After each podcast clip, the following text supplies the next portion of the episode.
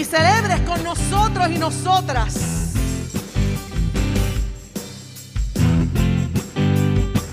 Que nuestro Señor resucitó. Aleluya. Aleluya.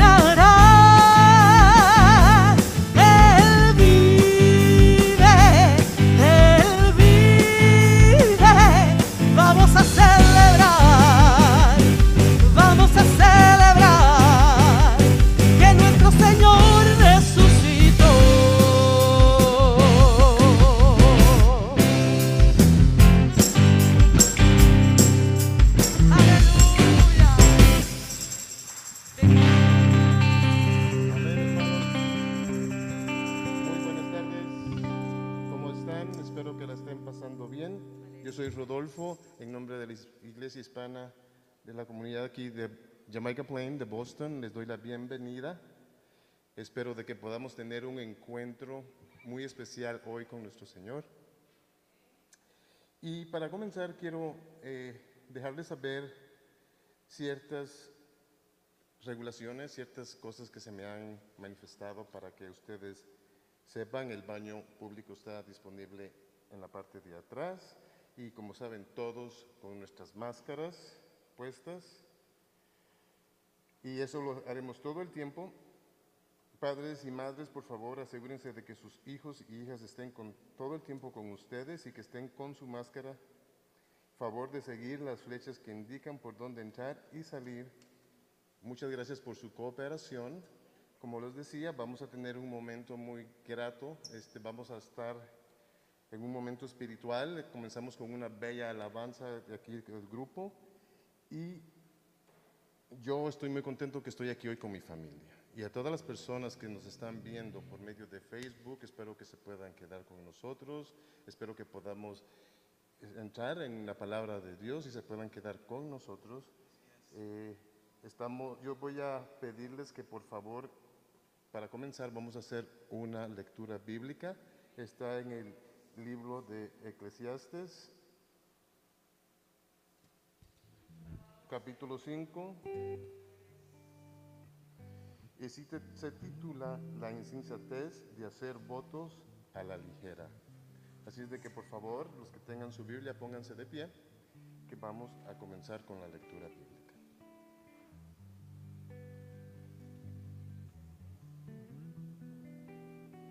El capítulo 5. La insensatez de hacer votos a la ligera. La palabra dice lo siguiente. Cuando fueres a casa de Dios, guarda tu pie y acércate más para oír que para ofrecer el sacrificio de los necios, porque no saben que hacen mal. No te des prisa con tu boca, ni tu corazón se apresure a proferir palabras delante de Dios, porque Dios está en el cielo y tú sobre la tierra. Por tanto, sean pocas tus palabras, porque de mucha ocupación viene el sueño y de la multitud de las palabras la voz del necio.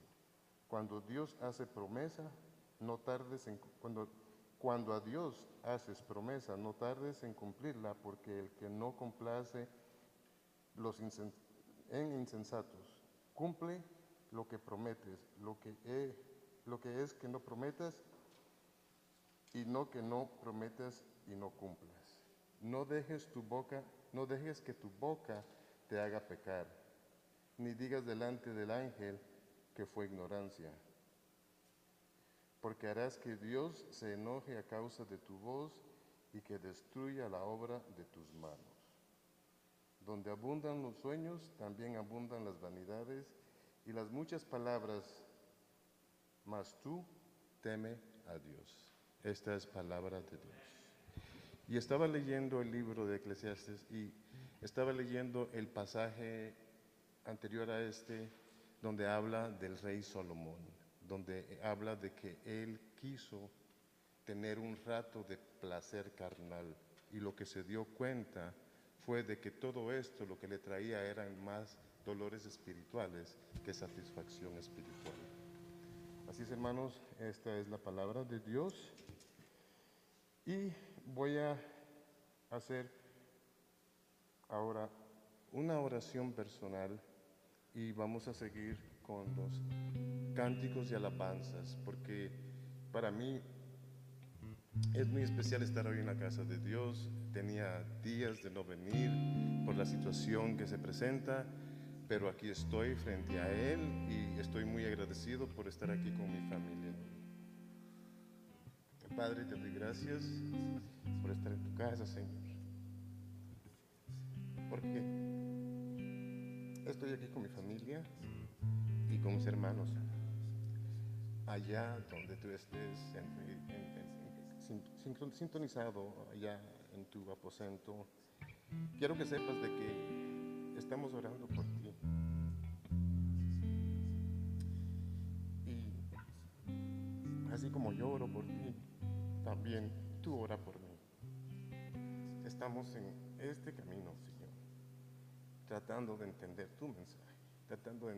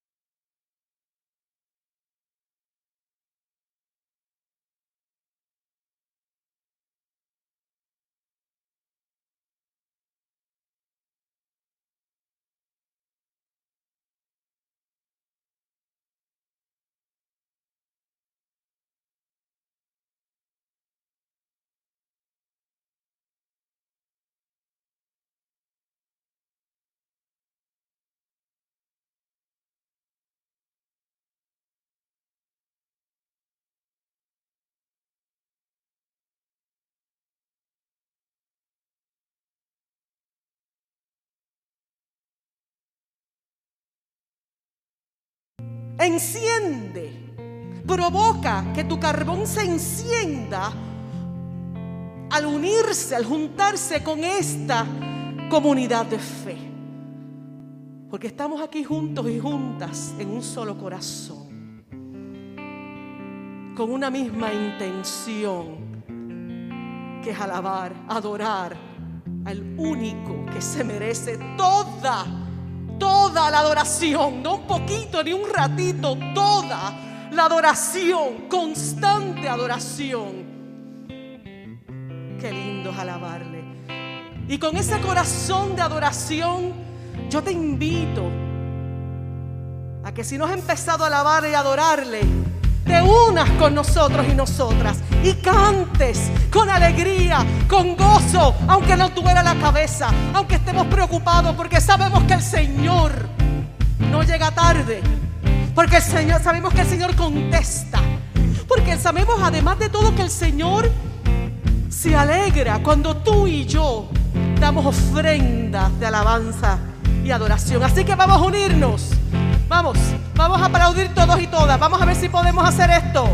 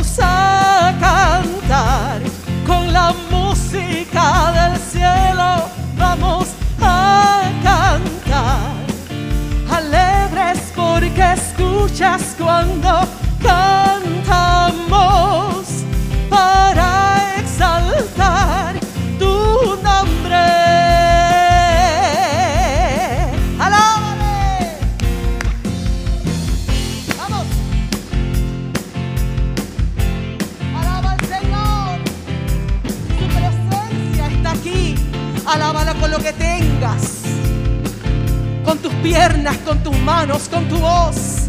Y nos unimos al coro celestial que dice, Santo, Santo, Santo es el Señor.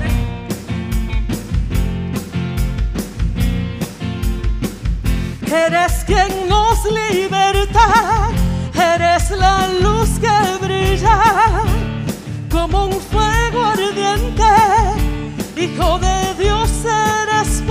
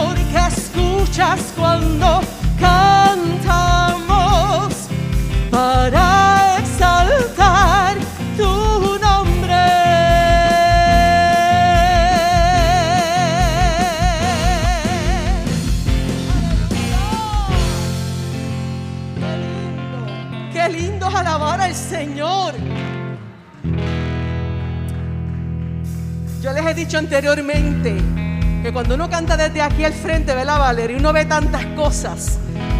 A mí me emociona enormemente ver a los niños y las niñas, a los jóvenes cantando, alabando al Señor. Sobre todo, Danielito. Él se sabe todas las canciones y yo sé que en su corazón Él está adorando y alabando. Así que, ¿qué tal?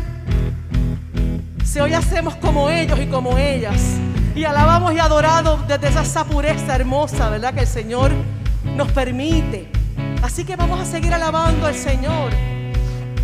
Porque aquí en esta iglesia entronamos al Señor a través de las alabanzas, de los cánticos.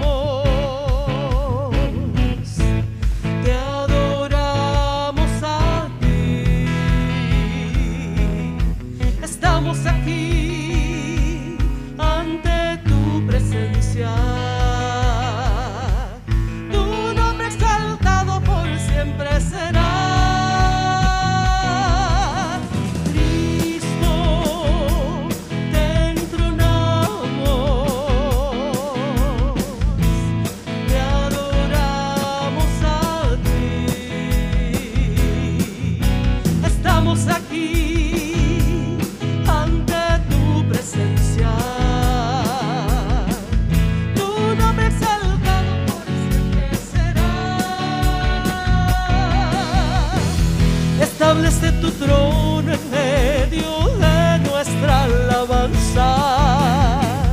Establece tu trono en medio de nuestra alabanza. Establece tu trono.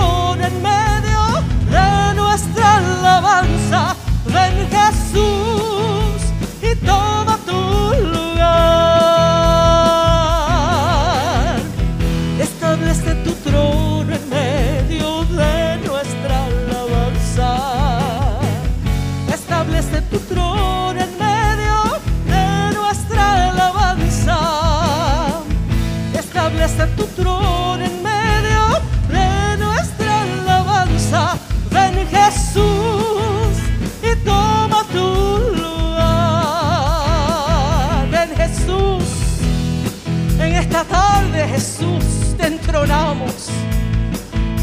Porque eres tú el dueño, el Señor de nuestras vidas.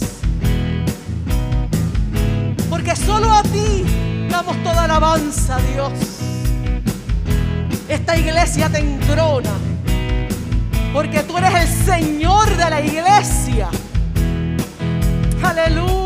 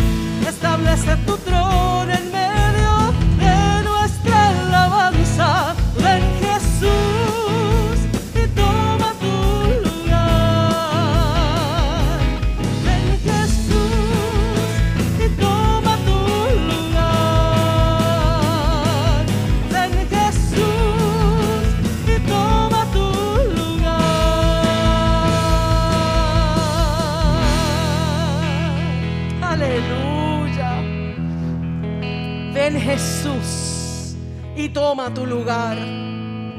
Hay espacios en nuestras vidas que todavía no le hemos dado la bienvenida al Señor. Hay lugares en nuestro pensamiento en donde todavía le decimos al Señor, todavía ahí no. Así que esta tarde invita al Señor a que tome posesión de todos esos lugares en donde todavía le hemos cerrado tal vez un poco la puerta. Y dile, Señor Jesús, ven y toma tu lugar. Todo yo, toda yo, todo pensamiento, toda área en mi vida en donde todavía yo estoy struggling, donde todavía yo estoy batallando. Porque pienso que ese lugar tú no lo quieres porque es feo. Porque esas áreas, Señor, yo no quiero que las veas porque todavía estoy tratando de entenderlas. Están muy sucias esas áreas. Pero el Señor te ama tal y como eres. El Señor te ama tal y como eres, con todas esas, esas áreas, esas esquinas.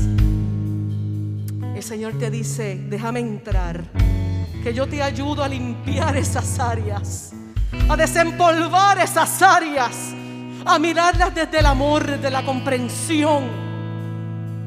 Lo lindo del Señor es que cuando el Señor limpia esas áreas, no vuelven a ensuciarse jamás. Todo resplandece, todo lo hace nuevo. Porque lo que el Señor lo, lo que el Señor hace lo hace perfecto. Tú y yo no tenemos esa habilidad de la perfección. Entrona al Señor en esta tarde.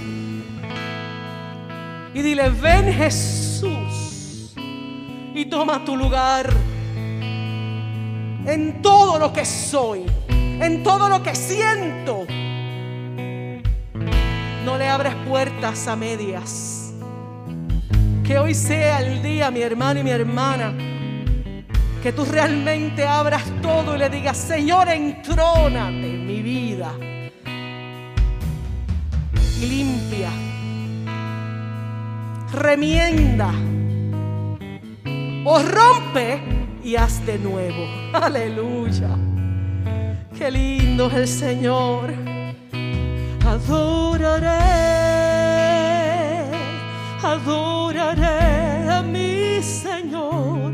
Yo entraré en su santo templo para adorarle. Adoraré, adoraré, adoraré a mi Señor. Yo entraré en su santo templo para adorarle.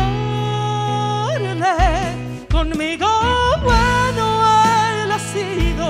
su misericordia sobre mí. Con todo el alma y corazón te adoraré. Conmigo bueno ha sido, su misericordia sobre mí. Con todo el alma y corazón te adoraré. Oh Señor, te alabo y te adoro. Con todo lo que soy, con todo lo que tengo, Dios. Aún en las circunstancias difíciles de la vida. Aun cuando no entiendo, Señor, por qué. Te adoro y te alabo en las tristezas, en las victorias, en el caminar, porque mi vida te pertenece a ti. Además de que no hay nada que yo pueda esconder delante de tu presencia, Dios. Te alabo y te adoro, Señor, porque me permites entrar a tu santo templo. Adoraré, adoraré a mi Señor. Yo entraré en su santo templo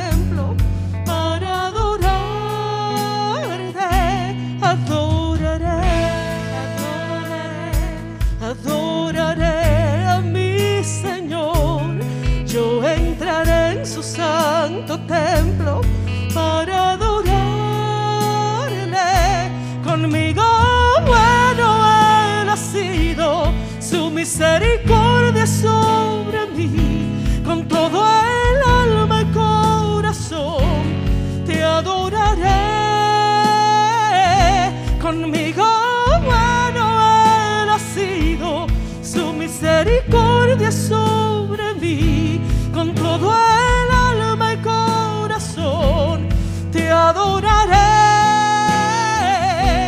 Conmigo bueno ha sido, su misericordia sobre mí, con todo el alma y corazón te adoraré. Señor,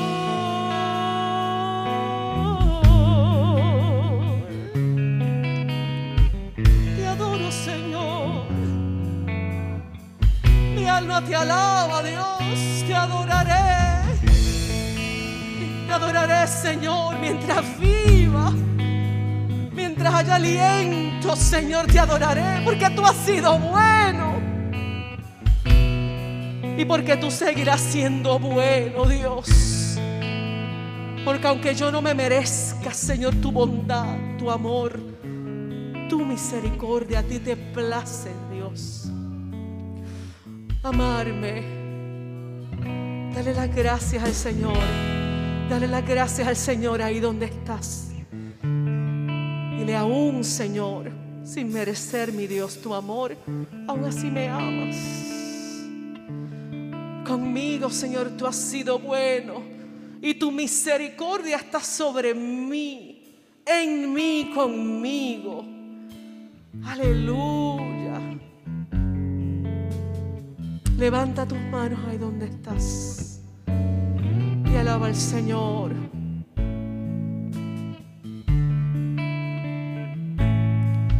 Con mis manos levantadas hacia el cielo, me presento ante ti, hoy mi Señor,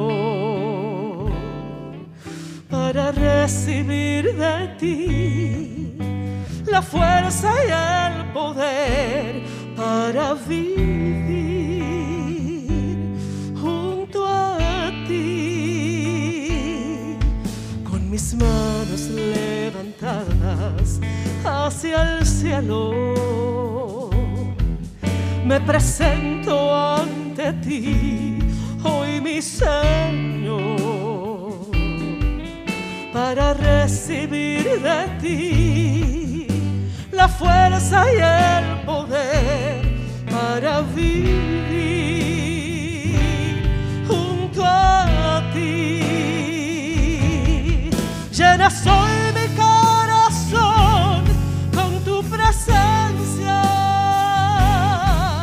llenas de alegría y paz todo mi ser. De cualquier necesidad tú me responderás porque me amas, dice el Señor, me amas, llena soy mi corazón con tu presencia,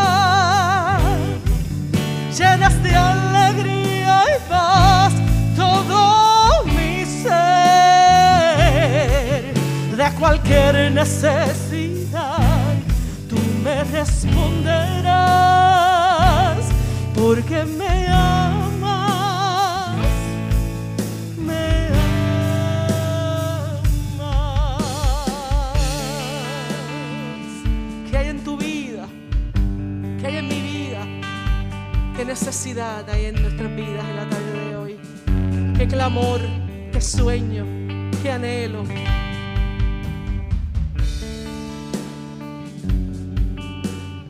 Momento muy especial en la vida de la iglesia. En donde podemos tener ese momento íntimo con el Señor y presentarle todo, decirle, Señor, aún me amas.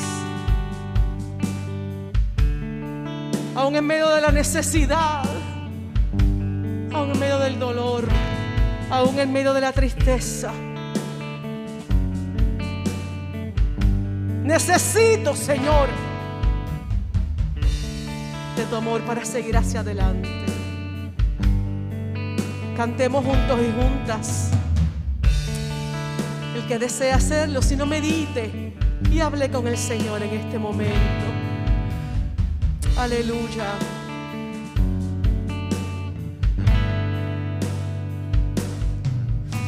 Mis manos levantadas hacia el cielo, me presento ante ti, hoy mi Señor, para decidir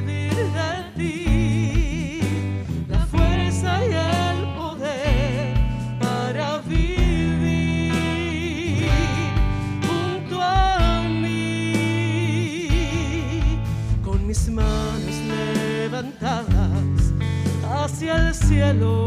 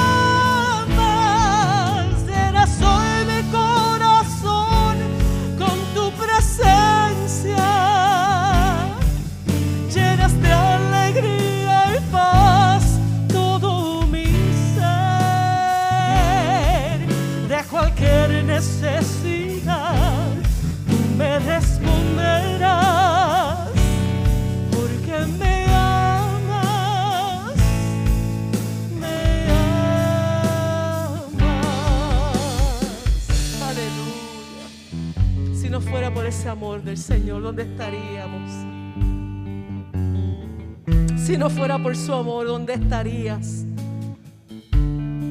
Si no fuera por el Señor y su amor, ¿dónde yo estaría?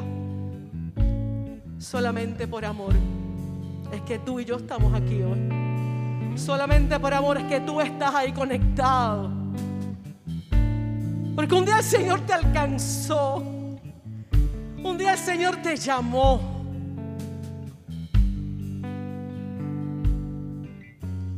El Señor tuvo misericordia de tu vida. Porque nos ama. Dale gracias al Señor ahí donde tú estás. Dile, Señor, gracias.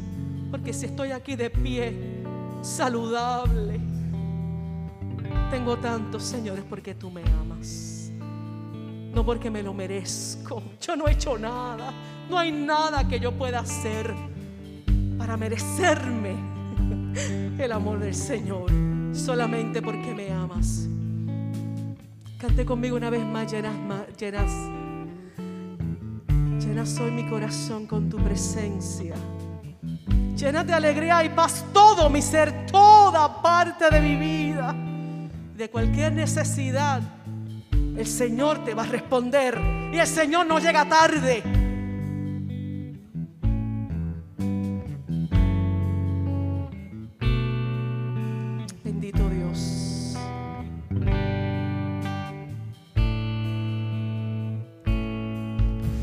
Soy mi corazón con tu presencia.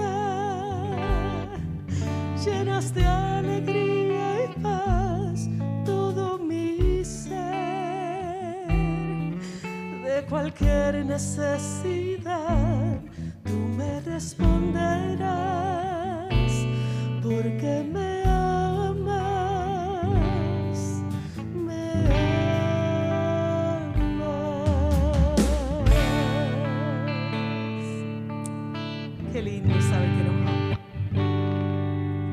saber que el Señor te ama, me ama.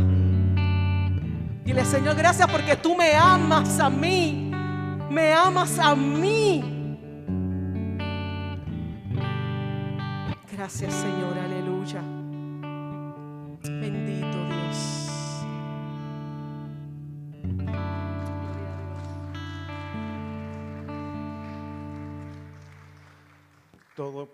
La gloria y la honra de nuestro Dios, aunque tengo que reconocer de que hay muchas personas que Dios les ha dado ese talento de poder tener, eh, poder tocar un instrumento como lo hace Rafael y lo hace David.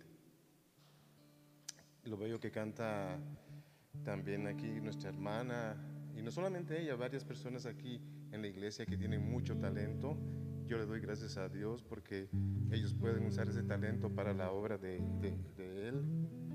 Y como dice la palabra en Isaías 56, la recompensa de los que guardan el pacto de Dios. Incluyendo, dice en, en el versículo 56, 4, dice, porque así dijo Jehová a los eunucos, que guarden mis días de reposo y escojan lo que yo quiero y abracen mi pacto yo les daré lugar en mi casa y dentro de mis muros y nombre mejor y nombre mejor que el que hijos e hijas nombre perpetuo, perpetuo les daré que nunca perecerá. Así, hermano, esas son las promesas que Dios tiene para nosotros y en su templo y para la gloria de Él. Así es de que Después de las alabanzas vamos a seguir con la, mm, lectura bíblica. Tengo una lectura bíblica aquí, eh, la cual Yesenia la va a traer, tengo entendido yo. Esa es la más tarde, la próxima. Bueno, entonces yo los invito a que vayamos a Salmos 100. I mean, sí, 100. La exhortación a la gratitud.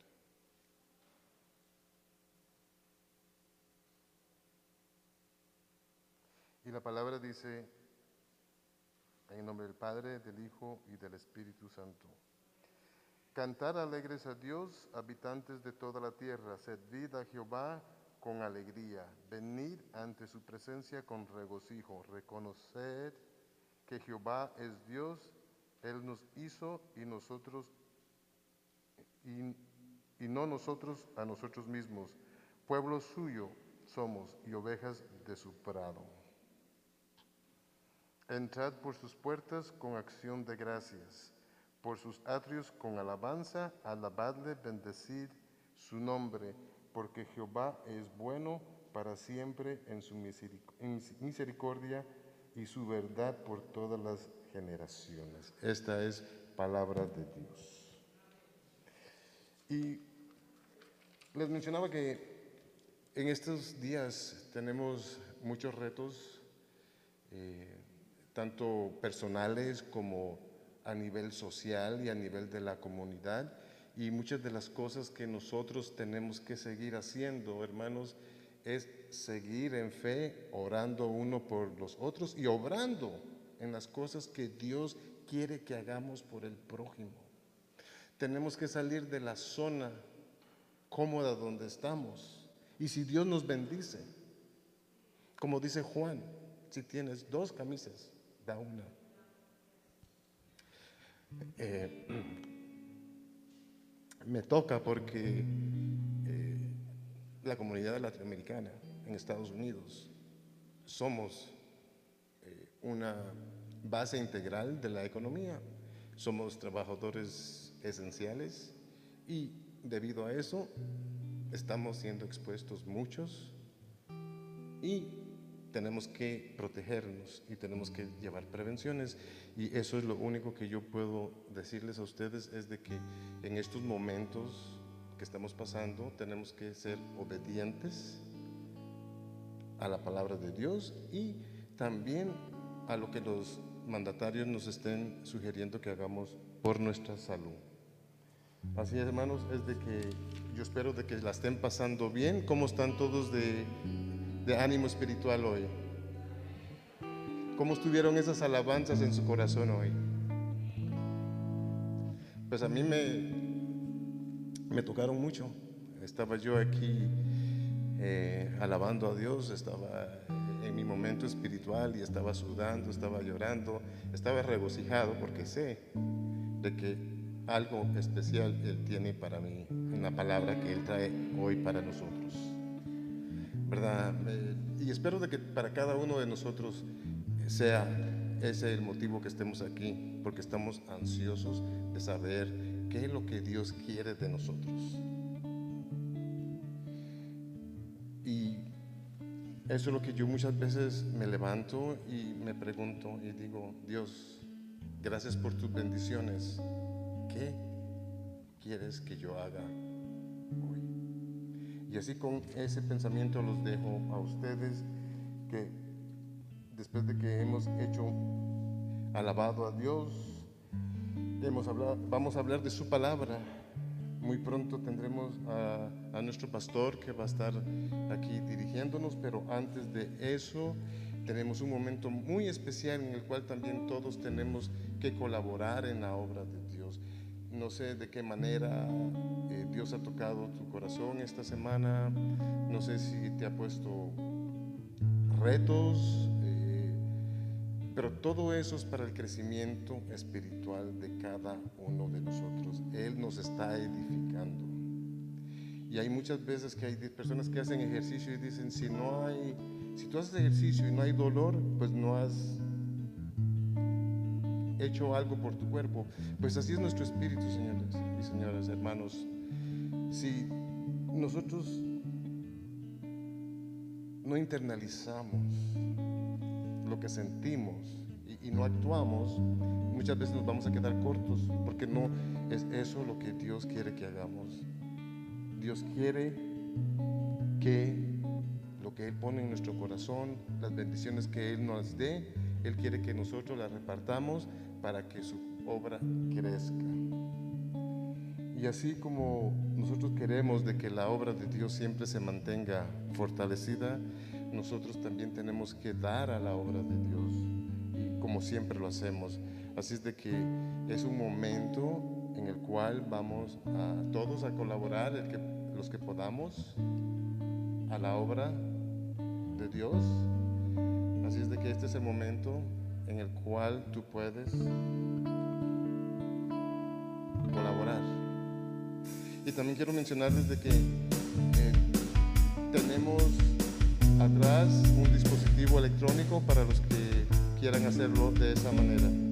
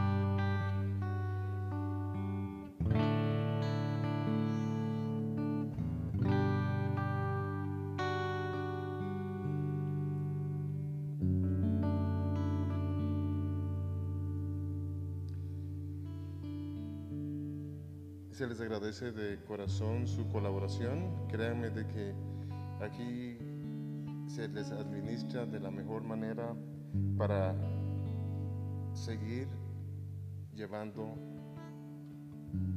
la palabra de Dios, seguir llevando la obra de Dios, seguir trabajando en la comunidad, seguir llevándole palabras a las personas que en muchas ocasiones nos sentimos de que las pruebas son incansables, eh, se lo puedo decir yo que eh, he tenido muchas eh, pruebas en estos meses, tanto personales, profesionales, y déjenme decirles, Dios está con nosotros y escucha nuestras peticiones, no al tiempo de uno, al tiempo de Él. y le doy gracias a Él por siempre protegerme de todo mal. Y así como estamos, vamos a hacer una oración por los diezmos y ofrendas que se hicieron hoy. Padre nuestro, que estás en los cielos, Señor, aquí está tu pueblo, Señor.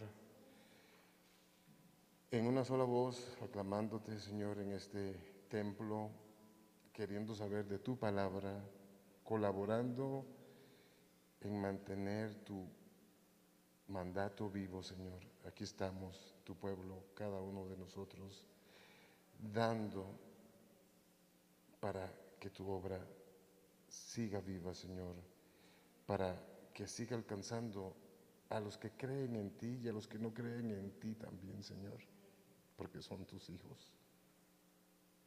Y quiero agradecerte personalmente por todo lo que haces por mi persona, Señor, por todos los bienestares que tengo, no solamente terrenales, sino que también espirituales, por los hijos que me diste, por la esposa que tengo, por mi madre, por mis hermanos, por mis suegros, por los hermanos aquí en la iglesia, Señor, por todos nosotros.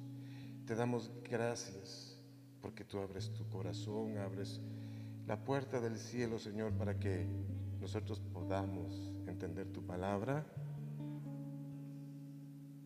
Amén.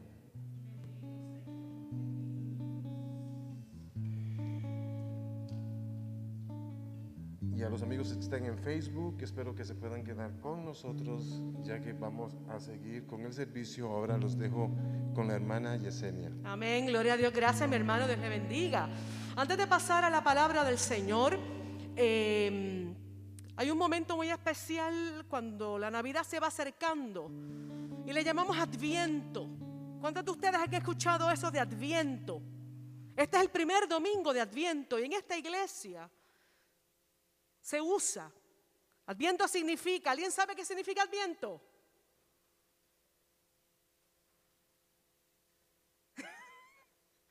¿Ah? Exactamente.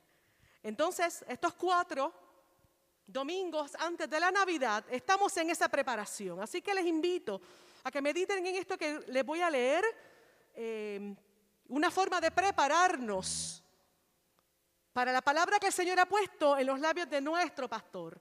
Así que les invito a que escuchen esto que eh, tiene que ver con esa primera semana de Adviento. Isaías 2, 2 al 4 dice, acontecerá que al final de los tiempos, será confirmado el monte de la casa de Jehová como cabeza de los montes. Será exaltado sobre los collados y correrán a él todas las naciones. Oigan esto. Vendrán muchos pueblos y dirán, venid, subamos al monte de Jehová, a la casa del Dios de Jacob. Él nos enseñará sus caminos y caminaremos por sus sendas. Porque de Sión saldrá la ley de Jerusalén, de Jerusalén la palabra de Jehová. Él juzgará entre las naciones y reprenderá muchos pueblos. Convertirán sus espadas en rejas de arado y sus lanzas en hoces. No alzará espada nación contra nación, ni se adiestrarán más para la guerra. Venid casa de, de Jacob y caminaremos a la luz de Jehová. El poeta George Herbert describió una vez, el que cree en la esperanza baila sin música. Esta es una buena imagen para una vida de fe. Esperar en la gracia de Dios es moverse a un ritmo que otras personas no pueden oír. Es representar un drama que otros no pueden imaginar. Es deslizarse por la vida guiada por una melodía que suena solo en tu propio corazón. Las esperanzas de nuestra fe no tienen sentido desde el exterior. Es un mundo duro con fuerzas que intentan dominar nuestras vidas, pero esperamos en el Dios de verdad y justicia que tiene la última palabra. En un mundo donde la violencia y la fuerza siempre parecen triunfar, esperamos en una fuerza de amor que es el poder supremo. En un mundo donde la riqueza y el estatus parecen tener la ventaja sobre personas, personas desesperadas y necesitadas, Esperamos que la pobreza y la inocencia, tengan la bendición especial de Dios.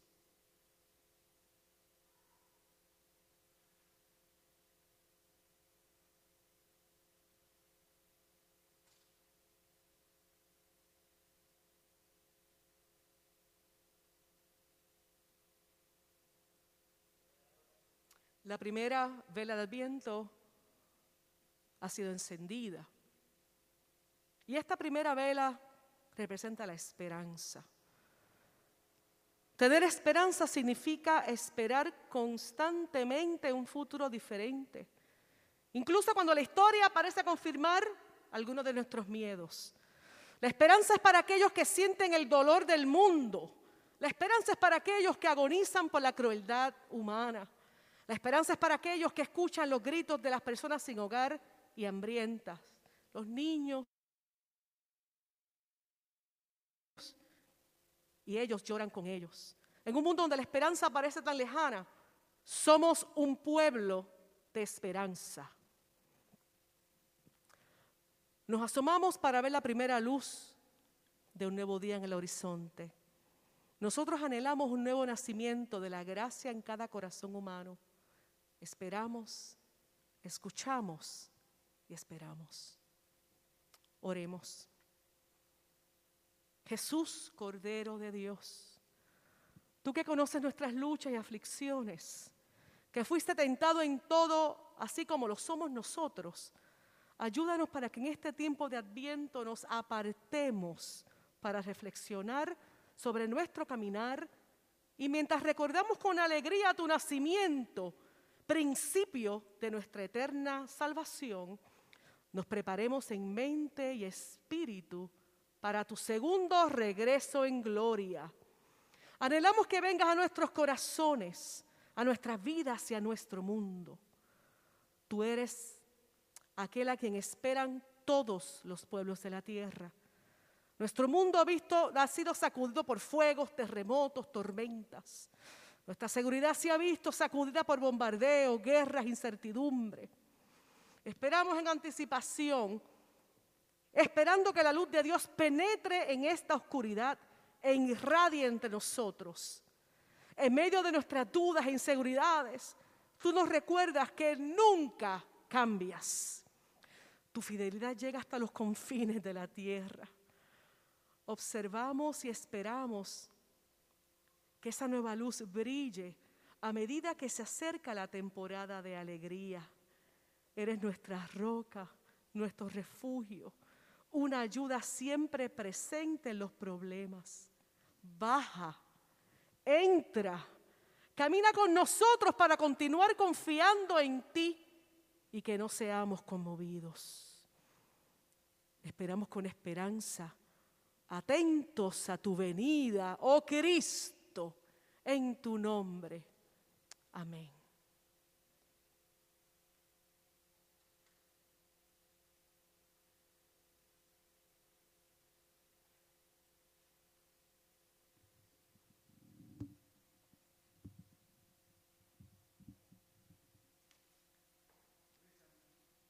Muy buenas tardes, que el Señor les bendiga una vez más. Qué bueno es poder verles acá el día de hoy, qué alegría verle. Mire a la persona que está a su lado cerca suyo, dígale qué bueno que estás acá el día de hoy. Gracias. Hoy estamos, como decía Yesenia, celebrando el primer domingo de Adviento, algo que es una tradición cristiana, una tradición que viene desde los inicios de la iglesia, en donde se recuerda, y sobre todo eh, es un llamado a nunca olvidar de que nuestro Señor Jesucristo regresa por su iglesia. ¿Cuánto lo creen? Y si usted no lo sabía, Jesucristo regresa por su iglesia. Amén. Quiero invitarle a que vaya conmigo, por favor, al Nuevo Testamento. Vamos a ir al libro de Efesios, Efesios capítulo 1. Vamos a leer verso 15 al 23. Mientras usted lo busca, alabe al Señor. Mientras usted lo encuentra, glorifique el nombre que es sobre todo nombre el Rey de Reyes y Señor de Señores. Allá en casa, mismo les invito a que busquen, ojalá tengan su Biblia a mano, especialmente sabiendo que cuando venimos a un culto o a un servicio es importante tener la palabra de Dios a nuestra mano. Y sé que muchas personas están acostumbradas ya a tener la Biblia en sus eh, teléfonos, en sus tablets, pero es importante también tener una a mano, ya sea en otro tablet cerca suyo. Pero eh, hay personas que dicen, es que no puedo leer la Biblia porque estoy conectado. No, la Biblia siempre tiene que estar cerca nuestro, porque eso es lo que nosotros leemos. No es simplemente escuchar a una persona hablar, es leer lo que la palabra de Dios dice y entendiendo de que la palabra de Dios es viva y eficaz y es poderosa. Amén. A ver, ¿cuántos tienen Efesios capítulo 1? Amén. Pues vamos a leer. Dice la Biblia de la siguiente manera. Por eso yo, por mi parte, desde que me enteré de la fe que tienen en el Señor Jesús y del amor que demuestran por todos los santos, no he dejado de dar gracias por ustedes al recordarlos en mis oraciones. Pido que el Dios de nuestro Señor Jesucristo, el Padre glorioso, les dé el espíritu de sabiduría y de revelación para que lo conozcan mejor. Pido también que les sean iluminados los ojos del corazón para que sepan a qué esperanza Él los ha llamado, cuál es la riqueza de su gloriosa herencia entre los santos y cuán incomparable es la grandeza de su poder a favor de los que creemos. Ese poder es la fuerza grandiosa y eficaz que Dios ejerció en Cristo cuando lo resucitó de la muerte y lo sentó a su derecha en las regiones celestiales. Muy por encima, muy por encima, muy por encima de todo gobierno y autoridad, poder, dominio y de cualquier otro nombre que se invoque. No solamente en este mundo, sino también en el venidero. Dios sometió todas las cosas al dominio de Cristo y lo dio como cabeza de toda la iglesia. Esta que es su cuerpo es la plenitud que lo llena todo por completo. ¿Cuántos dan gloria a Dios en esta tarde? Alabado sea el Señor. Aquí está, este pasaje es poderoso, iglesia. Y el día de hoy quisiera compartir con ustedes no solamente una lectura, sino lo que creo yo que es el poder que la palabra de Dios quiere hablarnos el día de hoy. Pero siempre me gusta empezar y hablar un poco de cosas que me llaman la atención en cada lectura. Y una de ellas es como el apóstol Pablo empieza a hablarle a los efesios y le dice que está muy alegre, muy contento, en su corazón hay alegría porque ha escuchado de que su fe permanece firme. Y para entender esto quizás tenemos que hablar de cómo el apóstol Pablo era un apóstol, un evangelista. Y Pablo viajaba de lugar en lugar, de región en región, compartiendo las buenas nuevas de Cristo Jesús. Pero para, para quizás tener una idea más clara, los apóstoles y el evangelismo en el tiempos de Pablo eran muy diferentes a los que vemos hoy en día. Principalmente porque hoy comúnmente tenemos evangelistas que llegan a un lugar dan un mensaje y continúan su viaje predicando en, otros lugares. Pero el apóstol Pablo fue un poco diferente. Pablo iba a un lugar, predicaba el Evangelio y muchas veces se quedaba uno, dos, tres días, una semana con este grupo de personas que había escuchado el Evangelio, había recibido el Evangelio. Y Pablo decía, no, yo no puedo dejar simplemente la palabra ahí que cada uno vean a ver cómo ellos van a crecer en el conocimiento de Cristo. Así que Pablo invertía tiempo en alguna región y en algunos lugares hasta años pasaba Pablo compartiendo y enseñando la palabra de Dios. Así que en este momento, y conforme Pablo va predicando de un lugar a otro, Pablo continúa siempre preguntando por el estado de las personas a las cuales él había predicado. Uno de estos grupos fue la iglesia en Galacia, o los Gálatas. Y en algún momento nos cuenta la Biblia, si usted va al libro de Gálatas, cómo Pablo se siente un poco indignado o un poco triste, molesto. Y les dice en el libro de Gálatas, ¿cómo es posible que aquel evangelio que les he predicado, ustedes lo hayan abandonado tan fácilmente para irse en pos de tradiciones humanas? ¿Cómo recibieron el Espíritu Santo? ¿Fue regalo de Dios o fue en obediencia a la ley? Y esto era una lucha que el apóstol y la iglesia tenía al principio, en donde se predicaba el Evangelio, pero casi que inmediatamente había oposición para que esa semilla del Evangelio de la cruz de Cristo se apagara. Los mismos judíos se levantaban y decían, no hagan caso a lo que Pablo predica. No escuchen este Evangelio de Jesucristo. Regresemos a las leyes tradicionales, regresemos a lo que se dijo antes. Así que en el, allá en este pasaje de Efesios podemos ver la alegría del apóstol Pablo al saber que la fe de los efesios permanecía firme. Pablo predicaba en lugares en donde se adoraban otros dioses. No sé si usted sabía eso. Toda el área en donde el, apóstol Pablo predicaba estaba dominada por filosofías humanas, eh, filosofías que venían del imperio romano, filosofías religiosas que venían del helenismo griego, es decir, creían en otros dioses. En Efesios, por ejemplo, se adoraba a la diosa Artemisa. Se adoraban. Cuando Pablo llegó a predicar acerca de Jesucristo en ese lugar, la gente se enojó de tal manera que causaron un revolú para atacar, para condenar, para expulsar a Pablo de ese lugar. Y si hubiera sido posible, hasta llevarlo a la muerte. Entonces note esto acá, porque muchas veces olvidamos la oposición o las pruebas que los creyentes experimentaron en su momento. Y no solo los cristianos, Pablo amaba a las personas. Y Pablo tenía un deseo muy grande de ver a la gente realmente no solamente venir a los pies de Cristo, sino mantenerse en los caminos del Señor. ¿Por qué les digo esto? Porque en este primer pasaje Pablo se siente alegre por la fe, diga conmigo que ellos tenían en quién. ¿En quién tenían fe ellos? Esto parece algo obvio y quizás innecesario de mencionar hoy en día. Parecía innecesario que yo hable de esto. ¿Qué tiene de impresionante este pasaje de que la gente haya puesto fe en Cristo Jesús? Lo impresionante es que muchas personas en aquel tiempo como hoy en día no han puesto su fe en Cristo Jesús y muchas de ellas están en la iglesia.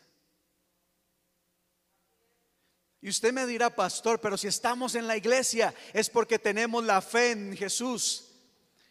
Y yo quiero que, se, que haga esa pregunta, que se haga usted esa pregunta en este momento. Hay una diferencia muy grande entre creer en Dios y tener fe en Cristo Jesús o tener fe en Dios. Porque todo mundo cree en Dios.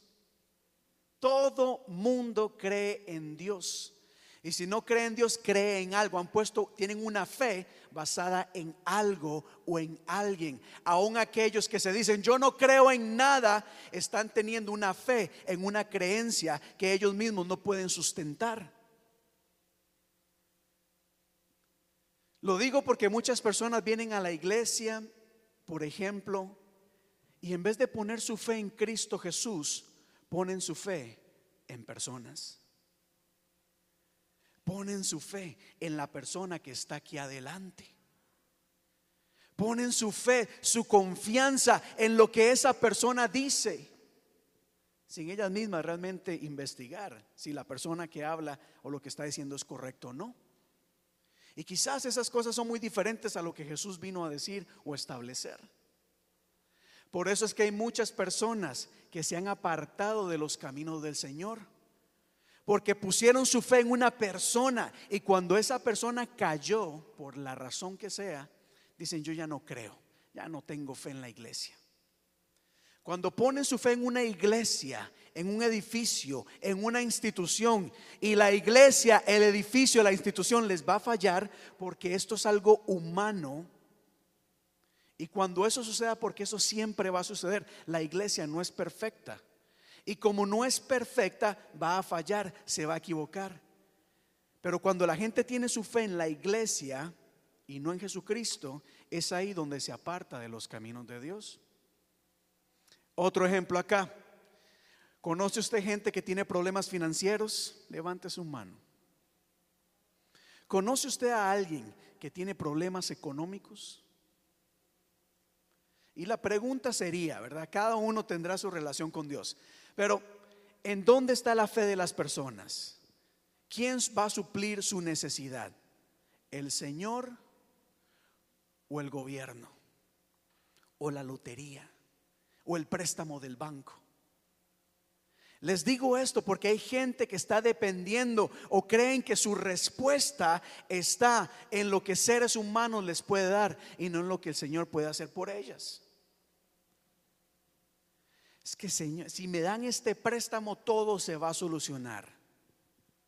Y tu fe en el Señor. No estoy en contra de los préstamos, no, no se trata de eso. Se trata de que la gente cree que con un préstamo, que si alguien le da prestado, su vida económica y financiera se va a solucionar. Gente, cristianos, hermanos, hermanas, que juegan lotería, vienen a la iglesia a alabar a Dios, pero están buscando en la lotería pensando de que ahí puede estar la solución económica, la respuesta a sus sueños.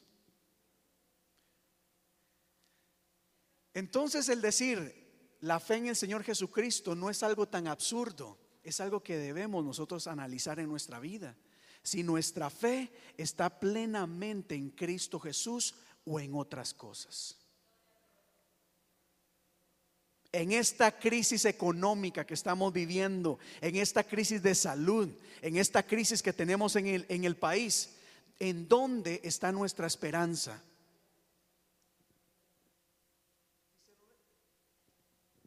Y se lo dejo ahí. Pablo decía, me alegro de saber que su fe está puesta en Cristo Jesús y no en tradiciones y no en otros dioses. Me alegra que su fe esté firme. Pero no solamente se alegra por la fe de, la gente en Éfeso, sino que se alegra de algo también muy importante. Y es donde dice, me alegro firmemente del amor que ustedes demuestran por todos los santos. Diga conmigo el amor. El amor. Para mí la palabra clave acá no es el amor.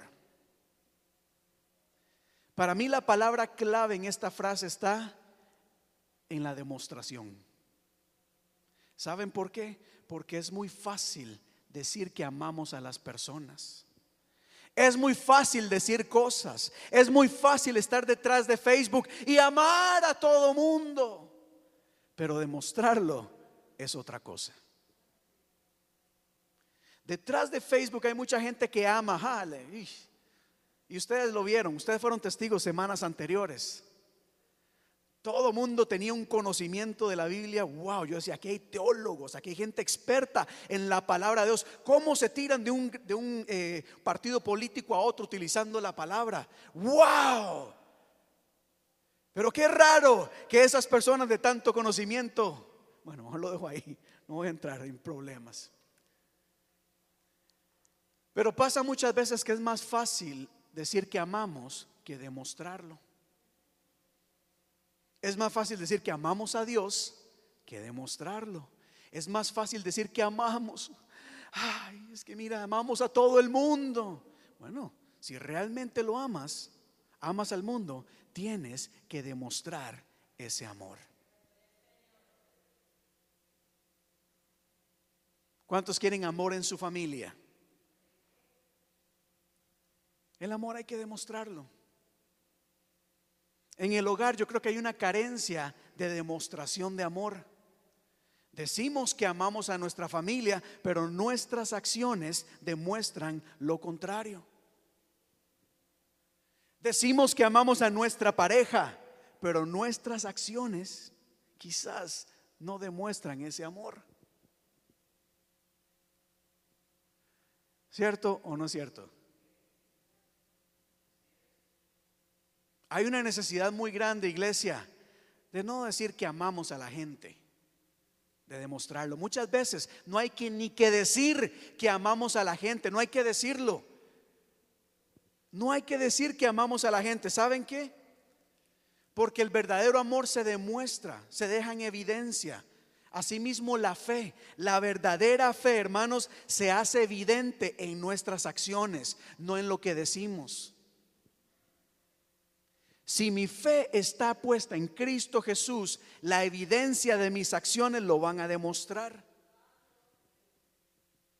Si yo realmente tengo amor por la gente, mis acciones van a demostrar el amor por la gente. Por eso Pablo se alegró mucho porque decían, wow, ustedes realmente no solamente dice que creen en Jesús, sino que se nota, sino que lo están demostrando. ¿Qué hubiera pasado si hubiera habido Facebook en tiempos de, de Pablo o de Jesús? Wow, eso hubiera sido muy extraño. Detrás de Facebook, uy, qué fácil, pero hay que demostrar. Pero bueno, sigo adelante acá. Así que Pablo continúa eh, orando, está muy agradecido, continúa escribiéndole acá a los efesios y les dice acá, pido que el Dios de nuestro Señor Jesucristo, el Padre glorioso, les dé un espíritu de sabiduría y revelación. Diga conmigo sabiduría, revelación. Otra vez, sabiduría, revelación. Yo no sé usted, pero yo creo que necesitamos mucha sabiduría en este mundo. Nosotros mismos, yo necesito mucha sabiduría. Sabiduría para poder educar a mis hijos en el camino correcto. Sabiduría para poder manejar el matrimonio. Y no solamente manejarlo, mejorarlo cada día más. ¿Por qué? Porque cuando no soy sabio, reacciono de manera impulsiva. Y cuando reacciono de manera impulsiva, quizás digo cosas que no debía haber dicho. Y ahí después digo, ah, no debía haber dicho eso. Ah, ¿Por qué? Porque por no hablar sabiamente muchas veces, en vez de, fortalecer una relación, la dañamos, herimos. Y no solamente la relación en pareja o familiar, relaciones de amistad unos con otros. Esta nación está en la crisis en donde está porque ha faltado mucha sabiduría. Sabiduría entre los gobernantes y el pueblo mismo. La iglesia misma, considero yo, necesita la sabiduría de, Dios para actuar de la manera correcta, no impulsiva, no emocional, no reactiva, sino ser sabio en todo lo que hacemos, en lo que decimos ¿Cuántos dan gloria a Dios por eso? Yo necesito mucha sabiduría. Y mi oración siempre, como lo hicimos este viernes en la iglesia, era orar para que el Señor impartiera un espíritu de sabiduría en el pueblo. Porque le garantizo, mire hermano, se lo digo a la gente en Facebook, se lo garantizo ciento por ciento. Podemos tener la unción del Espíritu Santo, pero si no somos sabios, vamos a desperdiciar esa unción del Espíritu Santo la vamos a desperdiciar quizás atacando, golpeando, haciendo cosas que Dios no nos ha llamado a hacer. Así que esto de la sabiduría es, es, es maravilloso. Pero no solamente sabiduría pide el apóstol, sino también revelación. Diga conmigo revelación. ¿Cómo explica uno la revelación? Me ha costado siempre tratar de explicar esto pero hay momentos en que uno lee un pasaje, quizás lo lee una y otra vez y como que no entiende. Pero de repente viene el Espíritu Santo y hace algo en nosotros que finalmente podemos entender o interpretar lo que ese pasaje nos está enseñando. Muchas veces nosotros apelamos a nuestro razonamiento o conocimiento humano, que está bien, hay que siempre aprender. Pero hay el conocimiento humano es muy limitado. Hay gente con mucho conocimiento, pero sin sabiduría y sin entendimiento para poder utilizar, ¿verdad? Esta información y aplicarla de la manera correcta. Eso es en la vida natural y en lo espiritual. Necesitamos la revelación de Dios en nuestras vidas para poder ver más allá, más allá de lo que nuestros sentidos pueden percibir. Y ya voy a entrar a esto. Pero esta sabiduría y revelación no se limita a que Dios nos ayude a vivir de la mejor manera. Aquí creo que lo más importante de esta frase es que Pablo dice que tengan sabiduría y revelación. ¿Para qué? Para que les vaya bien en la vida. Para que, para que tengan más dinero en el banco. Para que conozcamos mejor a Dios. Porque cuando nos acercamos a la fuente de vida, todo lo demás vendrá por añadidura. Todo lo demás va a venir, va a fluir. Por eso Pablo dice, no, no pido solamente por sabiduría para que les vaya bien en la vida, principal y mayormente para que conozcan la voluntad del Padre. ¿A cuánto les gustaría conocer más de Dios? Y es más, no me contesten. Y yo cerrando mis ojos pregunto, ¿cuándo fue la última vez que tuviste un encuentro con el Señor? Un encuentro. Ese momento en donde, donde, donde dices definitivamente, aquí estoy en la presencia del Señor o he estado en la presencia del Señor. Gente que ya ni se recuerda de la última vez que tuvieron ese encuentro con Dios. Y Pablo dice, mi deseo, mi oración es que todos ustedes puedan conocer cada vez más a Dios. Así que pido sabiduría, revelación, para que puedan descubrir la grandeza que es nuestro Dios. Y no solo eso, avanzo más que el tiempo, el tiempo corre. Pido también que les sean iluminados los ojos del corazón para que sepan a qué esperanza Él los ha llamado y cuál es la riqueza de su gloriosa herencia entre los santos. Y diga conmigo esto por favor en voz alta. Y cuán incomparable es la grandeza de su poder a favor de los que creemos. Vuelvo al primer versículo. ¿En dónde está nuestra fe? ¿O en quién o en qué está nuestra fe? ¿Por qué? Porque hay cosas que son limitadas. El préstamo del banco, hermano, no va a ser limitado. Pero la grandeza del poder de Dios no tiene comparación alguna. No sé si me entienden acá. Cuando pones tu fe en un organismo, en una entidad, en una persona, en una institución, tu milagro será limitado va a ser limitado porque los seres humanos somos incapaces de poder suplir toda necesidad. Mientras que la incomparable grandeza, oiga, es que me llama esto la atención, la grandeza de su poder, la grandeza, el creador del cielo, de la tierra, de las estrellas, del universo, de tu misma vida, el creador, Dios todopoderoso, dice la Biblia, su poder es tan grande y lo más impresionante de esto es que está a nuestro favor. El poder del Todopoderoso está a tu favor. O es más, no, retrocedo un poco. Porque aquí estoy hablando por todos. Y no puedo hablar por todos. La Biblia no dice que está a favor de todos. Dice que está a favor de los que en Él creen. Hay una diferencia muy grande. Quizás no has experimentado ese milagro o esa transformación, ese cambio, porque tu fe está en el lugar equivocado. Porque aunque dices que crees en Dios, realmente esa fe no está cimentada en algo verdadero.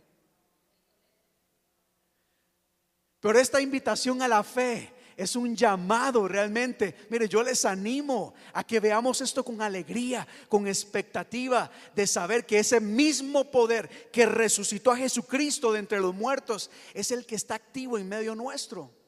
Y no es un poder cualquiera. Ese poder no es un poder cualquiera. ¿O piensan ustedes que ese es el poder cualquiera, que cualquier cosa lo puede imitar? Es el poder incomparable. No tiene comparación. No busques imitaciones, hermanos, hermanas. No busquen imitaciones. El poder de Dios no tiene comparación alguno. Y ese poder está a tu favor. Está a favor de tu familia, de tu trabajo, de tu llamado. Pero ¿cuántos de nosotros realmente hemos, nos hemos despertado un día diciendo, wow, esta semana será diferente porque el poder de Dios está activo a mi favor? Eso va a cambiar la dinámica de nuestra semana. Va a cambiar la dinámica con las que vemos las cosas. Porque no somos solamente usted y yo luchando, batallando. No aguanto más, sigo luchando y las cosas no cambian. Quizás lo que debes hacer es seguir luchando, pero nunca olvidando que tienes el poder de Dios a tu favor. Pero ese poder actúa en favor de los que creen. Póngase de pie por un momento acá. Póngase de pie acá. Cierre sus ojos y mediten en esta frase. El apóstol Pablo decía, me alegro, me alegro de saber que su fe está cimentada en Cristo Jesús.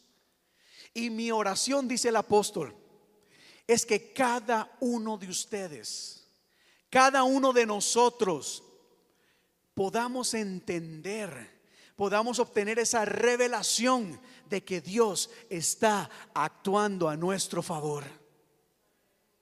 Eso no se digiere en términos naturales.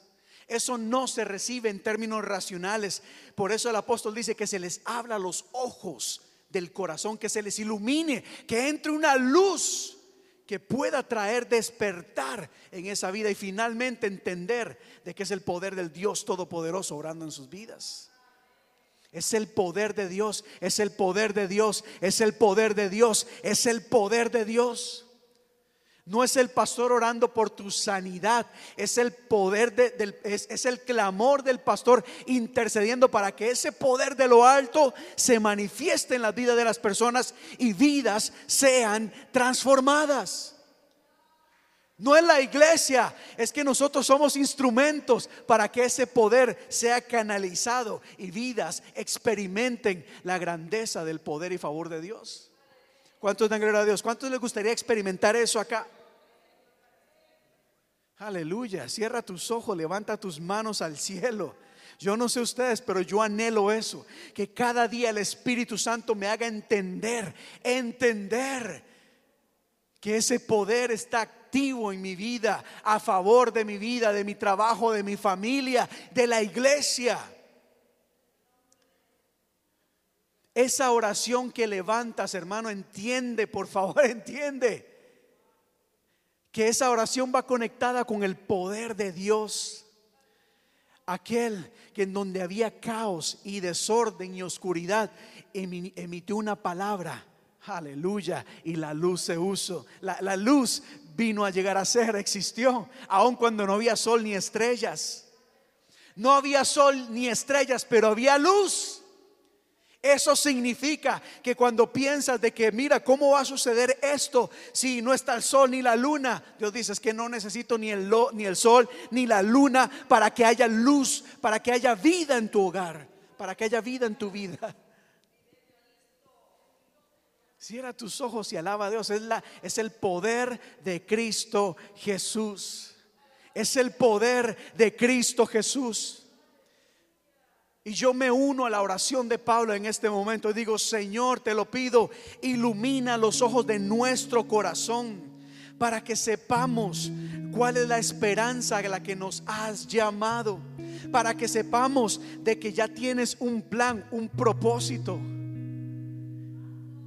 Aleluya, aleluya. El poder de Dios no tiene comparación. ¿Saben? La Biblia dice que Moisés llegó ante el faraón y tiró su vara al piso y se convirtió en serpiente. Ah, los magos, los hechiceros, de alguna forma se las ingeniaron para que también aparecieran serpientes. Cualquiera se hubiera dado por vencido y dicho, wow, este no fue Dios. Pero ¿qué sucedió? Que la vara de Moisés se levantó y consumió las otras dos serpientes, dando a entender de que no importa lo que el enemigo haga, que cualquier imitación va a ser barata comparada al poder de Dios. Hay poder en Dios, hay poder, hay poder, hay poder. Hay poder.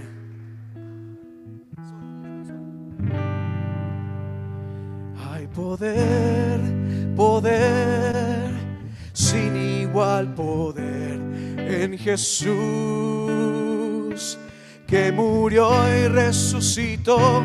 Hay poder, poder, sin igual poder en la sangre que él vertió. Cante una vez más. Hay poder, poder, sin igual poder en Jesús, no en el pastor, no en la iglesia que murió y resucitó. Hay poder, poder, sin igual poder en la sangre que vertió. Dele un fuerte aplauso al Señor en este momento. Y ya voy concluyendo acá. Puede tomar su asiento por dos minutos más. Aleluya. Ese poder, dice la Biblia, es la fuerza grandiosa y eficaz que Dios ejerció en Cristo cuando lo resucitó de entre los muertos y lo sentó a la derecha de la, en las regiones celestiales. Muy por encima muy por encima, muy por encima de todo gobierno o principado, potestad, autoridad, poder y dominio de cualquier otro nombre que se invoque. No solo de los nombres que se invocaban en aquel tiempo, sino de cualquier nombre que se quiera levantar hoy en día cualquier otro nombre, cualquier otra cosa que quiera suplantar el poder y el dominio de Cristo Jesús. La Biblia establece que Dios sometió todas las cosas al dominio de Cristo Jesús. Aleluya. Dios sometió la enfermedad al dominio de Cristo. Dios sometió la, pobreza y la escasez al dominio de Cristo. Dios sometió toda debilidad al dominio de Cristo, de Cristo. Todo, todo, todo lo que nosotros podamos ver y saber y conocer, nunca van a llegar a sobrepasar el poder de Cristo Jesús. ¿Qué nos dice eso? ¿Qué nos enseña esto? ¿Para qué acudir a cosas que no van a traer solución o respuesta a nuestra vida? Si Jesucristo está sobre todas las cosas, sobre todas, todas, todas, todas las cosas principados, potestades, gobernadores de las regiones celestes influencias, filosofías humanas, diabólicas, lo que sea. Jesucristo es más grande que todas las cosas. Dios sometió todas las cosas al dominio de Cristo Jesús. Y cierro aquí este mensaje porque creo que es maravilloso y es importante, hermanos, que siempre oremos para que los ojos de nuestro corazón sean iluminados. Es decir, que podamos realmente tomar esta palabra, estos mensajes, estos cantos, todo lo que hacemos y que podamos recibir iluminación de parte del Señor para entender lo que Dios puede hacer en nuestras vidas y a favor de, a favor de cada uno de nosotros. ¿Conoce usted a alguien enfermo? Levante su mano si usted conoce a alguien que está enfermo. Con su mano arriba hacia el cielo, diga conmigo, Señor, en el nombre de Jesús. Entendemos y creemos de que toda enfermedad está sometida a tu dominio, a tu poder y autoridad. Y es en el poderoso nombre de Cristo Jesús que en este momento elevamos una oración y declaramos una palabra de sanidad sobre cada persona que está enferma en este momento.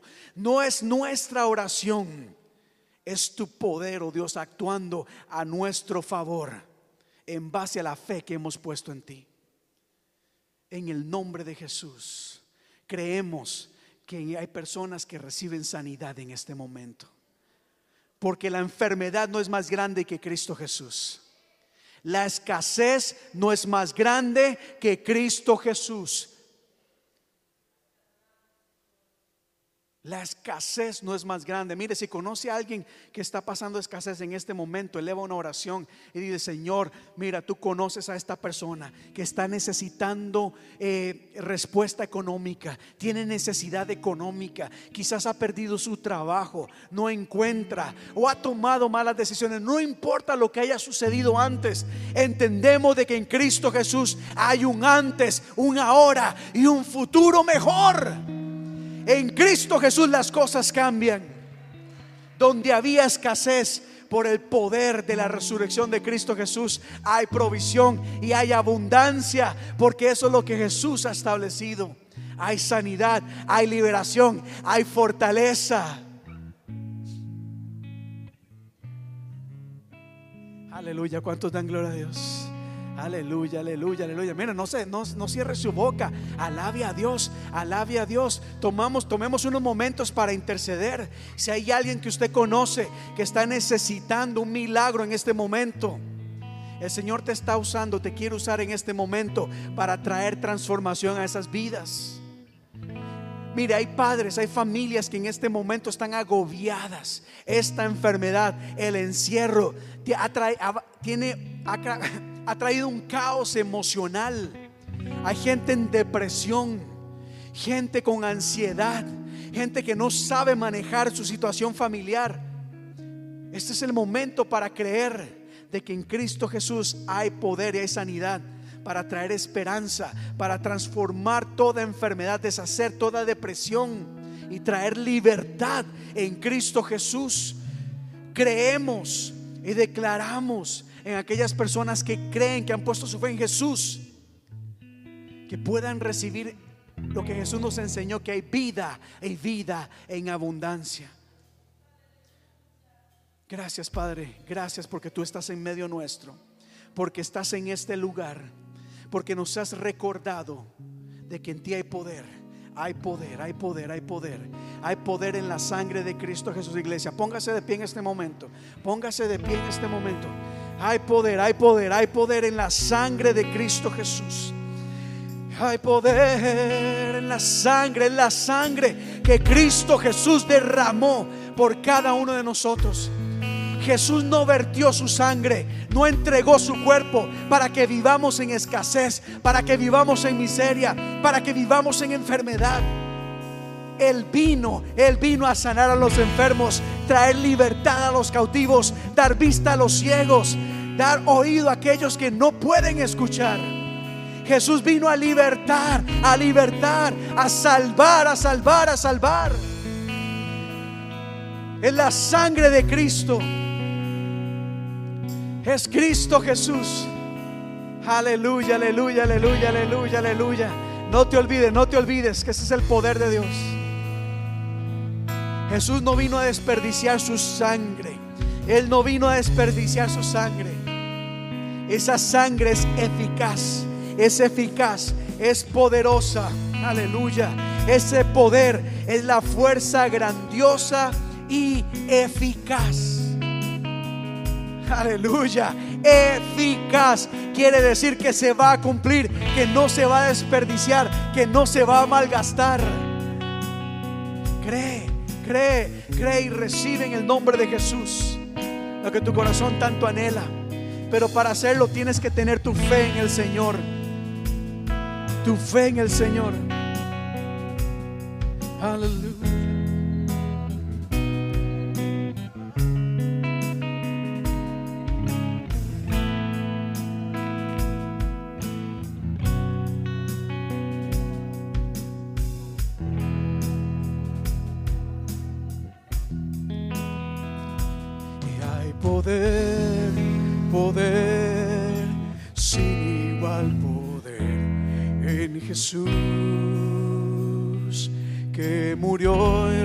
Resucitó. Hay poder, poder, sin igual poder en la sangre que él vertió. Vamos a escuchar una vez más, iglesia, cántalo, toma aire en este momento. Sé que con máscara es difícil, pero esto no es una canción, va a ser una declaración de fe. Dile a tu alma, a tu espíritu, a tu mente y a cualquier cosa que el enemigo haya levantado en tu contra, vas a decir, no, no, no, no. Alma mía, espíritu y cualquier otra influencia, escucha muy bien que hay poder en la sangre de Cristo. Hay poder, poder, sin igual poder. ¿En quién? Así es fuerte, que murió y resucitó. Hay poder, poder, sin igual poder en la sangre. Aleluya, vamos iglesia en este momento. Vamos todos aquí sin igual poder en Jesús que murió y resucitó. Hay poder, poder, sin igual poder en la sangre que una última vez, una última vez hay poder. Hay poder, poder, sin igual poder en Jesús, es en Jesús que murió y resucitó. Hay poder, poder, sin igual poder en la sangre que vertió. Amén. Dale un fuerte aplauso a nuestro Señor en este momento, iglesia.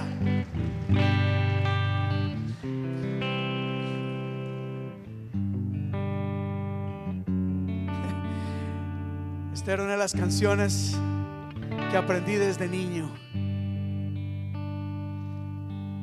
Una de esas canciones que daban testimonio del Evangelio. El Evangelio es simple y sencillo. Hay poder en la sangre de Cristo Jesús. Hay poder, es solamente en Cristo Jesús. No hay nadie más. Mírenme a mí por favor acá. Aquí no hay poder. Aquí no hay poder alguno. Aquí no hay poder. Es en la sangre de Cristo Jesús.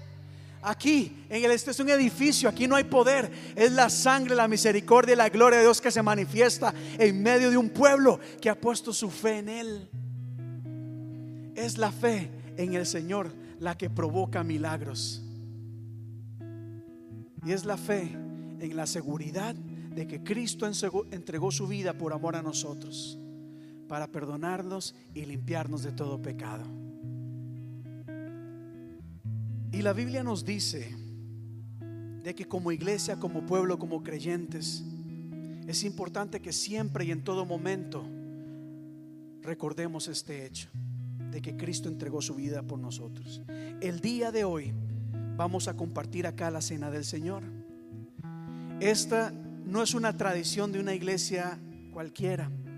Jesucristo mismo instituyó esta actividad. Es algo que a través de los siglos, y no, y no pierda detalle a esto, a través de los siglos la iglesia ha hecho esto en memoria de la vida, enseñanzas, muerte y resurrección de Cristo Jesús. Al nosotros en este momento participar de la mesa, estamos participando en la historia también de la iglesia, participando con los apóstoles con los mártires, con las iglesias alrededor del mundo, celebrando de que Cristo Jesús no solamente murió, sino que también resucitó y está en este lugar en medio nuestro. Amén. Él está en este lugar. Y en la iglesia, acá en nuestra iglesia, tomamos esto con mucha seriedad e importancia. Sí, les queremos dejar saber de que nosotros acá en esta iglesia tenemos la mesa abierta para cada persona que desee participar de estos elementos. Cualquier persona que desee participar de esto en memoria del sacrificio de Cristo Jesús puede hacerlo. Sin embargo, la Biblia nos dice en Primera de Corintios capítulo 11. Por lo tanto, cualquiera que coma el pan o beba de la copa del Señor de manera indigna será culpable de precar contra el cuerpo y la sangre de Jesús. Es decir, aunque la mesa está abierta para todo mundo, nosotros debemos de primeramente examinar nuestra vida. Y al participar de estos elementos debemos de hacerlo con un corazón arrepentido, reconociendo nuestras faltas delante del Señor. Dice la Biblia en 1 Corintios 11, 28. Así que cada uno debe de examinarse a sí mismo antes de comer el pan y la copa. Porque el que come y bebe sin discernir el cuerpo y bebe su propia condena. Cierre sus ojos por un momento, iglesia. Invito a los hermanos acá que pasen por favor a mi lado. Y este es el momento para ponernos a cuentas con Dios. Si usted le ha fallado al Señor, este es el momento para decir, Padre, tú que conoces mis faltas, tú que conoces mis fallas, mi pecado, pido que me perdones. Me arrepiento de todo pecado, Dios y me aferro al sacrificio que hiciste en la cruz para perdón y purificación de todo pecado. Señor, no quiero ser partícipe de estos elementos de manera indigna. Entiendo de que aunque esto es un acto de celebración, es un acto sagrado en donde compartiremos lo que representa tu cuerpo y tu sangre que entregaste por amor a nosotros.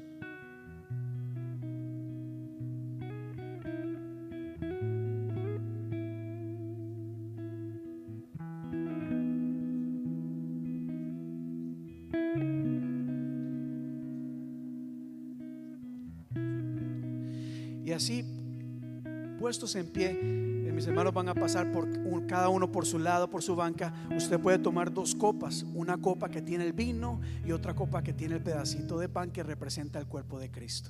Cuando los hermanos pasen, usted toma uno de esos. Si usted es un joven o un niño que no ha sido bautizado, tome una uva que representa también estos elementos. Si pedimos de que las personas que han sido bautizadas participen del vino y del pan y los tiene en sus manos y mientras todo lo tenemos, vamos a ir alabando el nombre del Señor.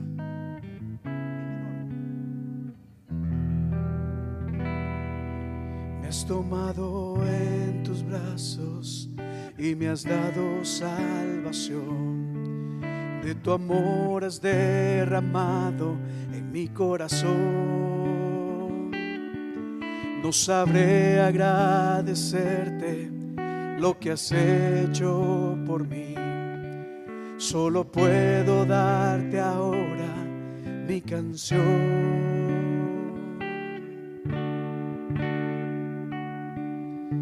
Yo te doy gracias y gracias Señor, y gracias mi Señor Jesús. Yo te doy gracias, gracias Señor, gracias mi Señor Jesús. En la cruz diste tu vida, en la cruz diste tu vida, entregaste todo allí. Vida eterna derramaste al morir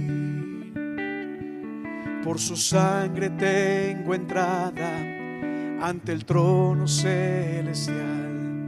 Yo puedo entrar confiadamente ante ti. Iglesia, vamos a iglesia, usted donde se encuentra, vamos a dar gracias.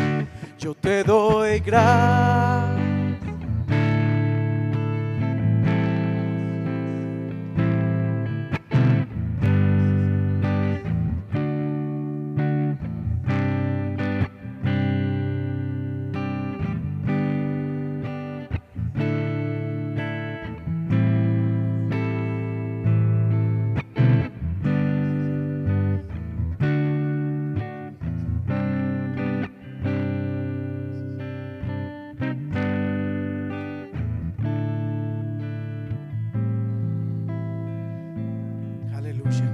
Yo recibí del Señor lo mismo que les transmití a ustedes.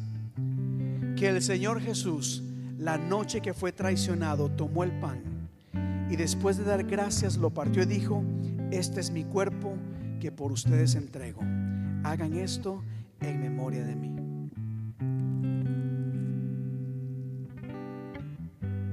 Tome su pan y diga conmigo, Señor, te damos gracias. Estamos por participar de este pan que representa tu cuerpo que fue entregado por amor a nosotros, que fue golpeado, lacerado, que fue castigado Dios por llevar sobre tus hombros el pecado que cada uno nos condenaba. Nos disponemos, Señor, a participar de este pan y consagramos este pan en este momento que representa tu cuerpo. Participemos del pan.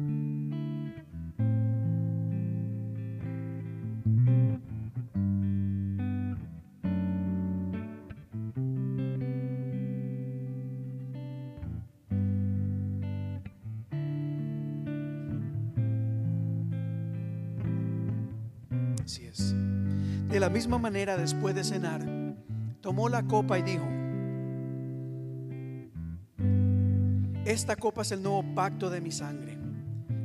Hagan esto cada vez que beban de ella en memoria de mí. Levante sus copas hacia el cielo y diga conmigo gracias, Señor, porque esta copa representa tu sangre, sangre que fue derramada por amor a nosotros, sangre que nos purifica, que nos limpia de todo pecado y que por esa sangre derramada, oh Dios, tenemos vida y vida eterna.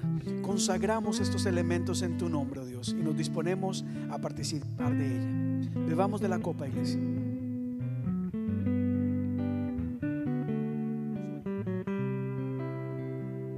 Así es. Hay poder, poder, sin igual poder en Jesús murió y resucitó. Hay poder, poder, sin igual poder en la sangre que él vertió. Porque cada vez que comen este pan y beben de esta copa, proclaman la muerte del Señor hasta que Él venga. Amén, amén. Gracias Señor te damos. Gracias por este tiempo. Aleluya. ¿Ya entregaron su copa, iglesia? Los que ya entregaron su copa, su copa, ¿qué le parece si me acompañan acá con las palmas?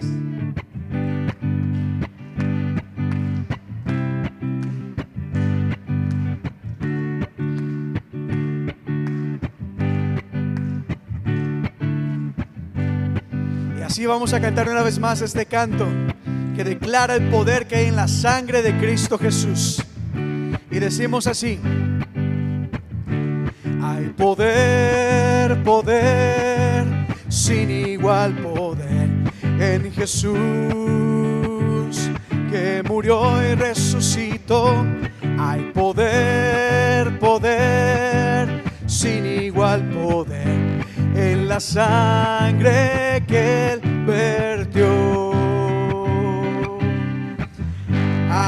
Amén. Denle ese fuerte aplauso al Señor en este momento, iglesia. Antes de quedar despedidos, quisiera eh, recordarles que este próximo miércoles, como hemos- lo hemos estado haciendo ya por varios meses, tenemos los grupos de alcance a partir de las 7 y 30 de la noche. Le invitamos a que se conecte, conéctese a las 7, 8, mire, aquí está la información que usted puede tomar nota. Por Zoom es un tiempo maravilloso en donde compartimos la palabra de Dios, en donde nos animamos y oramos unos por otros. Asimismo, este jueves, como todos los jueves, a las 7 y 30 tenemos nuestro estudio bíblico. Asimismo, este sí es por Facebook. Usted se conecta ahí y participa también de este estudio. También para las personas que no sabían, desde marzo nuestra iglesia ha estado trabajando también ayudando a personas en necesidad, personas que perdieron su trabajo, que están sin recursos. Hoy en día, gracias a Dios, en la ciudad hay mucha comida.